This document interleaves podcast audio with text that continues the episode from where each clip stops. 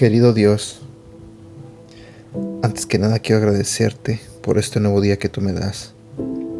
Señor, quiero pedirte que abras el corazón y la mente de las personas que están escuchando este audio en este momento. Te pido, Señor, que seas tú el que les hable a través de este devocional. Y también te pido, Señor, que bendiga sus vidas. En el nombre de Jesús. Amén. Hola, ¿qué tal? ¿Cómo estás? Buenos días. Hoy te contaré una historia que te hará un poquito reflexionar, que te hará pensar y que espero que cambie tu forma de pensar. La historia se titula Sé aquel que aligera la carga. Teddy era un alumno de quinto grado que batallaba en la escuela. No participaba, era malhumorado y difícil de tratar. Su maestra, la señora Thompson, siempre decía que quería a todos sus alumnos, pero más adelante admitió que al principio no se había interesado por Teddy. Ella no podía entender por qué él estaba tan desmotivado y nada dispuesto a aprender. En Navidad los alumnos llevaron regalos a la señora Thompson para que ella los abriera delante de toda la clase. La mayoría estaban envueltos en bonito papel de regalo con brillantes lazos. Pero el regalo de Teddy estaba envuelto en papel marrón, procedente de una bolsa de una tienda. Cuando ella lo abrió, vio un brazalete muy sencillo al que le faltaban la mitad de las piedras que llevaba, además de un bote de perfume barato que estaba medio vacío. Algunos de los alumnos se rieron del regalo de Teddy, pero la señora Thompson les hizo callar y actuó como si le gustase, poniéndose algo del perfume y también el brazalete en su muñeca. Entonces levantó la mano y dijo, Oh, es muy bonito. Después de la clase, Teddy se acercó a la maestra y le dijo con una voz suave, Señora Thompson, ese brazalete se ve tan bonito en usted como se veía en mi madre y con ese perfume usted huele como ella olía. Cuando Teddy se fue, la señora Thompson fue a los archivos para descubrir más cosas sobre su familia y sobre la historia de Teddy. Encontró los documentos y leyó. Primer grado. Teddy se muestra prometedor pero tiene una situación familiar muy mala. Segundo grado. Teddy podría ir mejor pero su madre está muy enferma. Tercer grado. Teddy es un buen muchacho, pero distraído. Su madre murió este año. Cuarto grado. Teddy aprende con lentitud. El padre no muestra señal alguna de interés en él. Después de leer los informes, la señora Thompson se secó las lágrimas y dijo, Dios mío, por favor perdóname.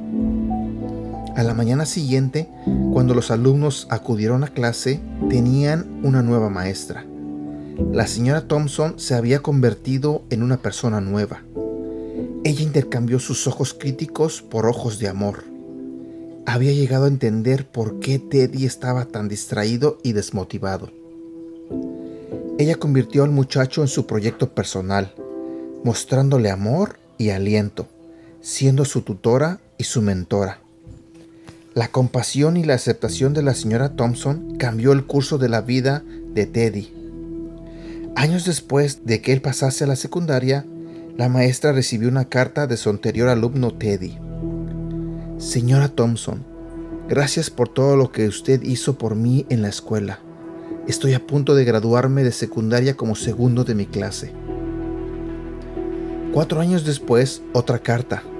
Señora Thompson, Gracias de nuevo por todo su apoyo hace años. Estoy a punto de graduarme de la universidad como el primero de mi clase. Después llegó una última carta. Señora Thompson, gracias. Ahora soy el doctor Teddy. Acabo de graduarme de medicina. También estoy a punto de casarme y quería saber si vendría usted a la boda. Me gustaría que usted se sentase donde mi madre habría estado si aún estuviera viva. Qué gran diferencia se marca en tu felicidad y en el gozo de otros cuando tomas tiempo para oír las historias de los demás. Es fácil ser crítico, es fácil descartar a las personas, pero estoy convencido de que, al igual que la señora Thompson, si haces el esfuerzo para descubrir cuál es la situación, será mucho más fácil mostrar misericordia.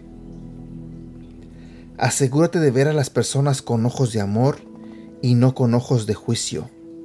No seas crítico. No descartes a las personas, sino cédeles el beneficio de la duda. Ve la milla extra. Considera que podrían estar atravesando dificultades increíbles y están haciendo lo mejor que pueden. Sé una persona que ayuda a aligerar la carga. Lo único que algunos necesitan es una sola persona que dé un paso o les tienda una mano. Tú puedes ser la señora Thompson en la vida de alguien. Tú puedes ser quien marque la diferencia.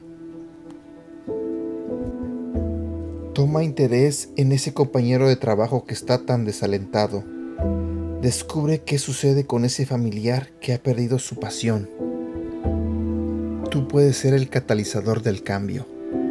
Si ves a las personas con ojos de amor y no las juzgas, vivirás como un sanador, levantando a los caídos y restaurando a los quebrantados. Déjame asegurarte que cuando ayudas a otros a elevarse, Dios se asegurará de que tú asciendas.